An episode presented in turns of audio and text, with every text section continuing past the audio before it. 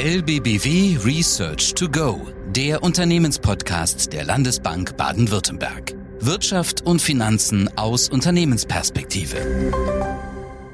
Herzlich willkommen zu LBBW Research to Go, der Unternehmenspodcast der Landesbank Baden-Württemberg. Heute wieder mit mir, Ihrem Gastgeber Clemens Bunschuh. Ich begrüße Sie ganz herzlich. Wir haben aktuell stark steigende Inflationserwartungen aller Orten dies und jenseits des Atlantiks. Wir haben auch Renditeanstiege zu beobachten am Euro-Rentenmarkt, aber auch am US-Rentenmarkt. Und wir möchten in der heutigen Folge diskutieren, inwieweit diese Inflationserwartungen nachhaltig sind, wie weit diese noch tragen können, auch jetzt im Jahr 2021 und was das Ganze natürlich für die Zinsen bedeutet und dementsprechend auch für Sie als Treasurer in den Finanzabteilungen der Unternehmen in Bezug auf Zinsabsicherung. Wie ist da unser Ausblick? Und das möchte ich heute mit Thomas Meissner besprechen. Aktuell ist zu beobachten, dass weltweit es einen regelrechten Stau an Frachtgütern gibt. Ja, das heißt, wir haben in den großen Häfen in den USA, in Europa, aber auch in China Staus von Containerschiffen, Beispielsweise im Hafen von Shanghai liegen aktuell über 80 Schiffe vor Anker, die nicht einfahren können und ihre Container aufnehmen können und diese dann auch nicht weltweit verschiffen können. Und dementsprechend steigen natürlich derzeit massiv die Transportkosten. Ja? Also auf ein Jahressicht haben sich die Kosten fast vervierfacht für das Chartern von einem Container. Und mittlerweile gehen sogar große Einzelhändler in den USA und Europa dazu über, dass sie eigene Frachter chartern um sich unabhängig zu machen von den Reedereien. Soweit ist es schon gekommen. Dass dann der Weisheit letzter Schluss ist und dann wirklich auch die Lösung des Problems ist, das sei mal dahingestellt, aber es ist eine sehr rasante und markante Entwicklung und es zeigt einfach, wie viel Nachfrage wir im aktuellen Post-Corona-Boom erleben. Und ja, wir rechnen auch damit, dass die Einzelhandelsumsätze in den USA um über 10 Prozent dieses Jahr nochmal zulegen. Die Konsumnachfrage aus den USA steigt auf allen Ebenen an aktuell kann diese Nachfrage, dieser Bedarf noch nicht gedeckt werden. Und deswegen wollen wir hier mal einen näheren Blick reinwerfen. Aufgrund dieses Anstieges bei den Transportkosten gepaart mit starken Anstiegen noch bei den Energiekosten und mittlerweile auch bei vielen Industriegütern werden die Notenbanken weltweit natürlich weiter unter Druck stehen, was sie jetzt mit ihrer Zinspolitik machen. Aktuell sind die meisten Notenbanken noch expansiv ausgerichtet. Allerdings mehren sich die Stimmen auch im Ökonomenlager, die sagen, okay, die Notenbanken müssen handeln, sollten langsam wieder restriktiver werden, sollten zumindest mal die unkonventionelle Geldpolitik, also ihre Anleihekäufe zurückfahren, neudeutsch auch Tapering genannt. Und die Frage ist natürlich, inwieweit die Inflation der Haupttreiber für die Notenbankpolitik weltweit ist, wie weit diese noch tragen kann in diesem Jahr. Thomas, da würde mich jetzt zu Beginn gleich mal deine Einschätzung interessieren. Was sagst du zur aktuellen Inflationsentwicklung? Die Inflation ist auf jeden Fall in Gang gekommen. Das sind ungewohnte Zahlen, die wir dort im Augenblick zur Kenntnis nehmen müssen. In den USA sehen wir die 4, da sehen wir die 5 vor dem Komma. In Deutschland schon wieder die 2, die 2,5, im Euroraum die 2. Das sind für sich genommen jetzt einstellige Werte, aber trotzdem, sie sind ungewohnt, sie sind vor allen Dingen sehr schnell gekommen und vor allen Dingen ist der Druck weiter auf dem Kessel. Und von daher muss man eben warten, dass das Ganze auch noch weiter voranschreitet, dass wir also zumindest für Deutschland und den Euroraum auch noch höhere Werte sehen werden. Der Druck im Kessel kommt von verschiedenen Seiten. Zum Teil sind es eben die Lieferengpässe auf den Weltmeeren, es sind die Einstandspreise, die Energiepreise, die Rohstoffpreise, die angezogen haben. Aber es sind natürlich auch durch die Corona-Krise selber ein paar Faktoren hinzugekommen. Die Corona-Krise war sehr einschneidend, aber sie ist auch sehr schnell wieder vorübergegangen, ökonomisch gesehen. Und der Wiederanstieg war wirklich, wie man das so kennt, von einer V-Formation. Es ging sehr, sehr schnell wieder. Hinzu kommen dann jetzt eben auch die großen Fiskalpakete, die geldpolitische Unterstützung. Also der Aufschwung, der dort in Gang gekommen ist, wird nochmal richtig befeuert. Und so gesehen sind die Preistendenzen durchaus zu verstehen und verständlich. Und man muss sie genau beobachten und das ist eben Aufgabe der Notenbanken. Wir haben steigende Inflationserwartungen weltweit. Die Notenbanken beobachten das sehr genau. Aber was sagen denn die Kapitalmarktteilnehmer? Wie werden diese steigenden Inflationserwartungen am Rentenmarkt in den USA aktuell gesehen, Thomas? Der Rentenmarkt hat reagiert. Wir hatten im Zuge der Corona-Krise die Tiefpunkte in den Renditen sowohl bei den Bundesanleihen, den Marktführenden am langen Ende, als auch eben bei den US-Treasuries, den Staatsanleihen in den Vereinigten Staaten. Allein vom Jahresbeginn jetzt, 2021 bis jetzt, sind die US-Treasuries von 1% hochgeschossen auf 1,75 innerhalb von einem Vierteljahr. Das war ja schon mal was. Dann sind sie zurückgekommen jetzt Richtung 1,50. Aber wir sind damit immer noch einen halben Prozentpunkt höher als zu Jahresbeginn. Bei den Bundesanleihen war die Bewegung ähnlich, aber sie war natürlich im negativen Terrain. Da kamen wir von minus 80 im vergangenen Jahr, dann minus 60 zu Jahresbeginn, dann sind wir bis minus 0,08, also minus 8 Basispunkte. Das war im Mai gegangen und jetzt sind wir wieder zurückgekommen Richtung minus 20, minus 25, also auch dort eine gewisse Beruhigung. Also die Rentenmarktteilnehmerinnen und Teilnehmer waren sehr überrascht auch über die Meldung, die von der Inflationsseite kamen. Sie haben das eingebaut in ihre Bewertung, aber im Augenblick haben sie sich auch wieder ein bisschen beruhigt. Was macht die US Fed jetzt daraus? Also wir konnten in den letzten Wochen ja beobachten, dass immer mal wieder ein paar geldpolitische Schwergewichte aus den USA leichte Spekulationen in Richtung Tapering haben anklingen lassen. Beispielsweise auch Janet Yellen, die ja früher Fed-Chefin war, die ist jetzt aktuell Finanzministerin in den USA. Sie hat sich äh, zu dem Thema auch geäußert, aber auch viele aus dem Direktorium. Wie wird die Fed jetzt in den nächsten Monaten agieren, um diesen steigenden Inflationserwartungen gerecht zu werden? Bis jetzt haben die Notenbankverantwortlichen Vereinigten Staaten eher es sehr geduldig angehen lassen. Sie haben immer darauf verwiesen, und das ist ja auch richtig, dass in einen beginnenden Aufschwung hinein die Preise anziehen, vor allen Dingen eben die Vorstufenpreise, die Rohstoffpreise. Das ist wirklich normal, das war nach der Finanzkrise nicht anders. Aber man muss eben schon darauf verweisen, dass es diesmal doch extrem schnell ging und rasant und eben die Werte auch, die wir jetzt erreicht haben, sind schon besorgniserregend hoch. Trotzdem, die Notenbank in den USA ist sehr, sehr geduldig und sagt, das wird sich auch wieder alles geben. Wir gucken sozusagen durch den aktuellen Inflationsschub hindurch. Wir haben auch noch einiges nachzuholen, denn die Preisniveauentwicklung in die Corona-Krise hinein, selbst in den Jahren zuvor, war sehr, sehr verhalten. So gesehen glauben die Notenbanker, dass sie eben auch noch äh, einige ja, Preisentwicklungen nachzuholen hätten, doch das abwarten können. Also die Eile ist nicht sehr groß, die Geldpolitik zu straffen und trotzdem wird es früher oder später eben kommen müssen. Wann? ja, also das Tapering das Zurückführen der Anleihekäufe, denn die, die Geldpolitik wird ja dieser Tage vor allen Dingen über die Anleihekäufe gemacht, nicht über die Nullzinspolitik.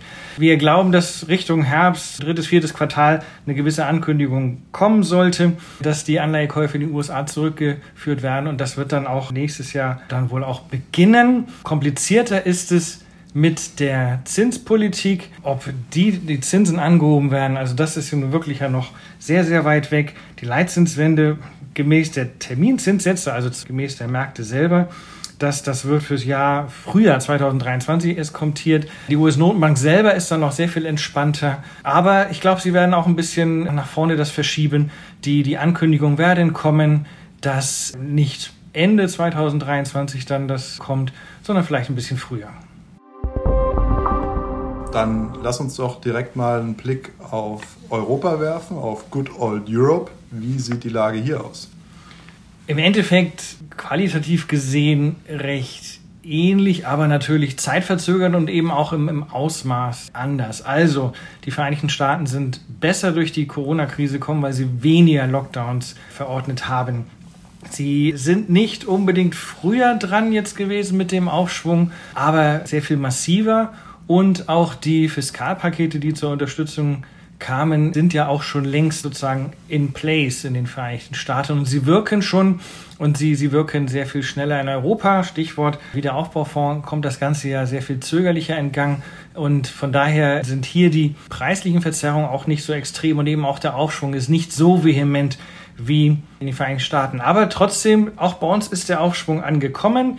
Die Corona-Krise weicht langsam zurück und wir hängen eben als Exportkontinent, als Exportnation Deutschland dran an dem, was sonst in der Welt passiert, in China, in den Vereinigten Staaten. Und von daher, der Aufschwung ist auch bei uns, glaube ich, in trockenen Tüchern. Und für den Rentenmarkt heißt das natürlich, dass die Notierung, also die Renditen, auch nach oben weisen. Und der Trend, der in diesem Jahr auch in, in Europa bei den Bundesanleihen zumal in Gang gekommen ist, der wird weitergehen. Denn der Tiefpunkt der Corona-Krise und der Tiefpunkt des ökonomischen Abschwungs liegt weit, weit hinter uns. Sehen wir wieder die 0%-Marke? Früher oder später auf jeden Fall. Wir waren ja nicht weit weg. Wir waren acht Basispunkte entfernt und sind dann wieder zurückgeprallt. Im Endeffekt wird dieser Trend sich, glaube ich, weiter fortsetzen. Richtung Jahresende, Richtung 2022. Sehr gemächlich. Ich würde das Ganze jetzt auch nicht übrigens dramatisieren wollen, denn Langläuferrenditen unter Null sind per se erst einmal auch etwas Ungesundes. Also von daher ist der Trend vielleicht auch wieder ein positives Terrain, wirklich, wirklich sehr, sehr, sehr gesund. Aufs große Ganze gesehen sind wir natürlich eigentlich erstmal nur in einer Bodenbildung. Ja, wir kommen von extrem hohen, also für heutige Verhältnisse extrem hohen Renditen, sind dann in den negativen Bereich gekommen. Das war das zweite Mal jetzt in diesem Jahrzehnt im Zuge der Corona-Krise. Wenn wir jetzt erstmal wieder aus dem negativen Bereich rauskommen, ist ja noch lange nicht dann der Renditeaufwärtstrend im Endeffekt vorüber, sondern wir haben dann vielleicht eine halbwegs Normalisierung, dass wir dann wieder im positiven Terrain sind. Also Gemach, Gemach, der Trend ist auf jeden Fall angelegt. Was würdest du Finanzmanagern in den Treasury-Einheiten unserer mittelständischen Kunden empfehlen jetzt bezüglich Zinsabsicherung, Zinsmanagement? Ist immer erstmal die Frage, wofür bräuchte man Geld?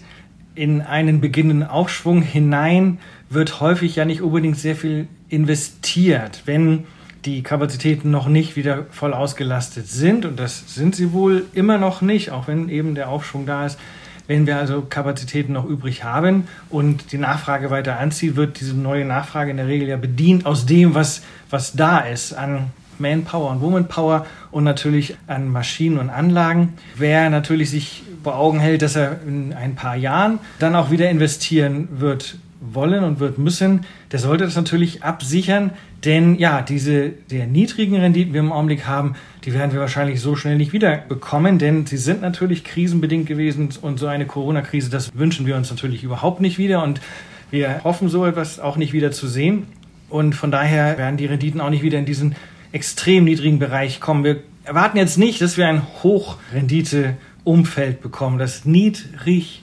Zinsumfeld bleibt uns halten, aber nicht das niedrigst und Minuszinsumfeld. Also wenn man sich das gerade mal so überlegt, was auf, an der Inflationsfront geschieht, was im internationalen Frachtverkehr passiert, wir haben mittlerweile auch in Europa schon Störungen der Lieferketten zu beobachten und deswegen ja durchaus plausibel, dass wir in den nächsten Wochen und Monaten hier durchaus nochmal den ein oder anderen Renditeanstieg sehen werden. Denn die Märkte, die Bewegung, die wir dieses Jahr gesehen haben, am langen Ende bei den US Treasuries und bei den Bunds, wenn man das auseinanderdividiert, das lässt sich leicht machen über Marktbewertung, wenn man auseinanderdividiert, wo die Bewegung herkam. Die kam nur von der Inflationskomponente. Also die Realkomponente, die natürlich abgreift, wie viel Wachstum wir bekommen, die ist ja noch gar nicht angesprungen. Wenn das nachher auch in die Märkte hineinkommt, die Zinsmärkte, dass wir ein wieder ordentliches realwirtschaftliches Wachstum bekommen und das dann in den Renditen sich zeigt, dann kommt ja ein doppelter Push dann in die Renditen hinein, nämlich durch die höheren Preise dann, die entgolten werden wollen und auch durch das höhere Wachstum. Das ist ja noch gar nicht in Gang gekommen. Von daher ist da noch gutes Potenzial für Renditeanstiege am langen Ende und das sollte sich jeder vor Augen führen. Zusammengefasst, ja, wir haben Inflationsanstiege aller Orten auf den vorgelagerten Stufen, im Energiebereich, auch die Mieten steigen. Also insgesamt rechnen wir ja für 2021 dann auch mit dem Überschießen, gerade in Europa, über die 3% hinaus, zumindest kurzzeitig, bevor sich dann 2022 auch wieder einpendelt.